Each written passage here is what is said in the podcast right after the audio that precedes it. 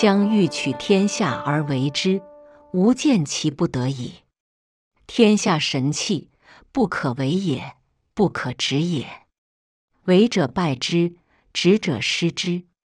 是以圣人无为，故无败，故无失。想要用强制的办法治理天下或谋取天下，我没有看过能够成功。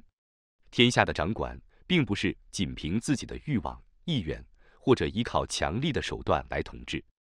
为政者靠强力手段谋取天下，必不可得；用强制的手段管理天下，最后必然失去天下。所以，有智慧的领导人不会妄意以自己的欲望及意愿强力谋取，也不会仅凭自己的欲望强加管理于百姓，做百姓想要的，为百姓想要的创造适合的环境。那自然就没有做不好的道理。夫物或行或随，或去或吹，或强或羸，或在或挥，是以圣人去甚，去奢，去泰。世界上的人事物都有各种状况，有可以强行领导的，也有些配合跟随助力；有的则清虚可以助宣，有的则需要用力急吹降温，有的助力使其刚强。有的则意志使柔顺羸弱，有的承载可以成就，有的则毁坏可以安生。所以，聪明的人会了解事情的本质，顺其特性，治理天下，既不会贸然过度，也不会以奢华为目的，更不会纵容失去应有的警惕。做事情都必须有节有度，这个道理估计没有人不懂。但是，真正能够这么做到的人，那就是少之又少。我们举个最常见的例子，比如教育孩子。我们都听过因材施教，我们在学习的道路上也非常期待可以遇到智慧的良师，最好可以针对我们自己的能力特长，给予适合我们学习成长的方案。我们曾经都是这么想的。可是，一旦我们开始为人父母，我们很有可能很少知道我们自己孩子的特性。处在当下，我们很难知道孩子的真正的特性。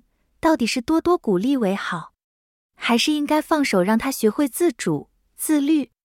我们也很难在强制规定的时候了解到底施加的压力多少为合适。在真实的场景里面，我们心里其实想的更多的是我们自己对于孩子的期待。我们应该大部分都是按着我们的期待去引导孩子的。在教导的那个当下，我们很少能认同孩子其实也有足够的智慧。他们其实可以学会知道自己人生的道路如何选择是对的，因此圣人处无为之事，行不言之教，在这个当下，我们便非常的迷茫。天下神器，不可为也，不可执也。不管是家庭教育、管理企业、治理天下，不可为也，不可执也；或是牵头引领，或是跟随助力，或是插手相助，或是干预抑制。我们要做到不仅凭自己的欲望妄想来处置，其实是有极高的难度，因为我们的所有行为不都是靠着我们都意念所为？我们如何判断其界限？老子给出的方案是致虚静笃，限速抱朴。所以，老子对于齐家治国平天下的解决方案，就是从为政者自身的心理素质来着手，也就是只有在心里不受外界诱惑、欲望干扰。私心左右的情况，才能对于执掌一件事物可以有超然的洞见，才有可能做出最简单、最合适、最顺势而为的判断与决定。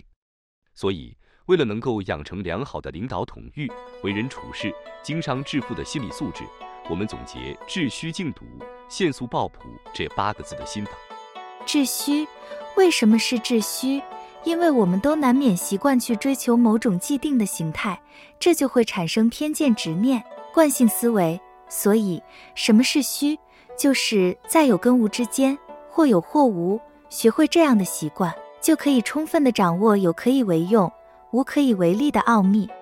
静笃，致虚其实是心中有念，而静笃则是心中无念，不起波澜。何为静笃？就是我们最好能养成让自己的心念随时都能安静、极静。心如果能够时时安静，心神可以安定甚至笃定，思想方可以自主，而不受物欲宠辱所牵连。特别是在做重大决定的时候，唯有静笃可以安然面对。见素，这个或许可以有两种解释：其一是见素，就是能够尽可能的看见事情的本质；或者说现素，我们尽可能的不要毕露锋芒，让自己可以处于简单的状态。这两种解释，不管是哪一种，其实都是凸显我们的内心不要被眼睛看到的东西所迷茫的一种认知情况。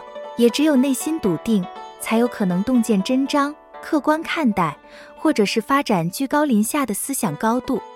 抱朴，以朴素简单的生活方式、思想方式为一种追求，其实就是透过日常起居的习惯，养成洞见的能力。为什么朴素简单重要呢？因为五色令人盲，五音令人聋，五味令人口爽，驰骋甜猎令人心亡。我们如果习惯于各种偏向的物欲，我们自然就会有占有之心、占有之欲。那如何不争呢？例如，我们带领着团队，好不容易拿下一个订单，千辛万苦总算赚到一大笔钱。那到了最关键的分配的时刻，我们是否还能够做到让跟着我们的伙伴可以服服帖帖的继续跟着我们呢？所以，老子告诫我们：不求胜，自然无败。感谢您的收听，本节目是易读《道德经》第三部“不败自胜”系列。本系列主要为您解读《道德经》的无中生有的智慧，让您在人生中开挂超跑。关注主播，您还将听到易读《道德经》其他系列专辑，例如运用《道德经》逆袭人生、自然致富的智慧等等。期待您与我共同深入挖掘《道德经》的智慧与奥秘。